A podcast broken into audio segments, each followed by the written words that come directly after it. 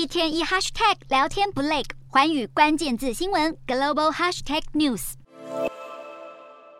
说到半导体，不少人脑中想到的是欣欣向荣、火热畅旺，但国际半导体产业协会却泼了一盆冷水。在最新市场预测中，二零二二年全球半导体设备销售额高达一千零八十五亿美元，相当于三点三兆台币。没想到二零二三年却走下坡，大部分地区的资本支出下降，市场规模将年减百分之十六至九百一十二亿美元，约合台币二点八兆。也就是说，半导体很难迎春送冬，反而进入库存调整的寒冬，必须熬过黑暗期，等到库存去化告一段落，需求逐季上升，半导体产业才有望回暖。尽管产业历经一段颠簸之路，但该扩大的研发挹注的资金不能停，像是我国政府瞄准的第三类半导体。摊开图表来看，第一类半导体的主流材料以矽为主，进而推升为电子产业发展，接着步入砷化镓和磷化銦为主流的时代，具备高频、低杂讯、高效能以及低耗电等特性，适用在手机、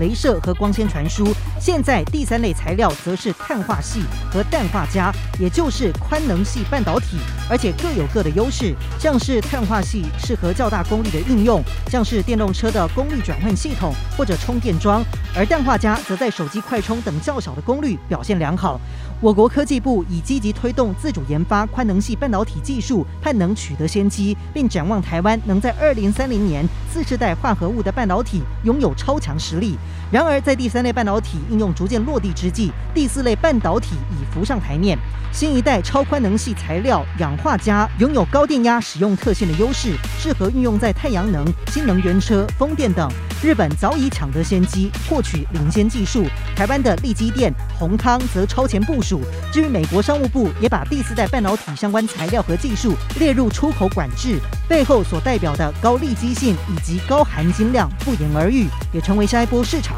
瞩目的焦点。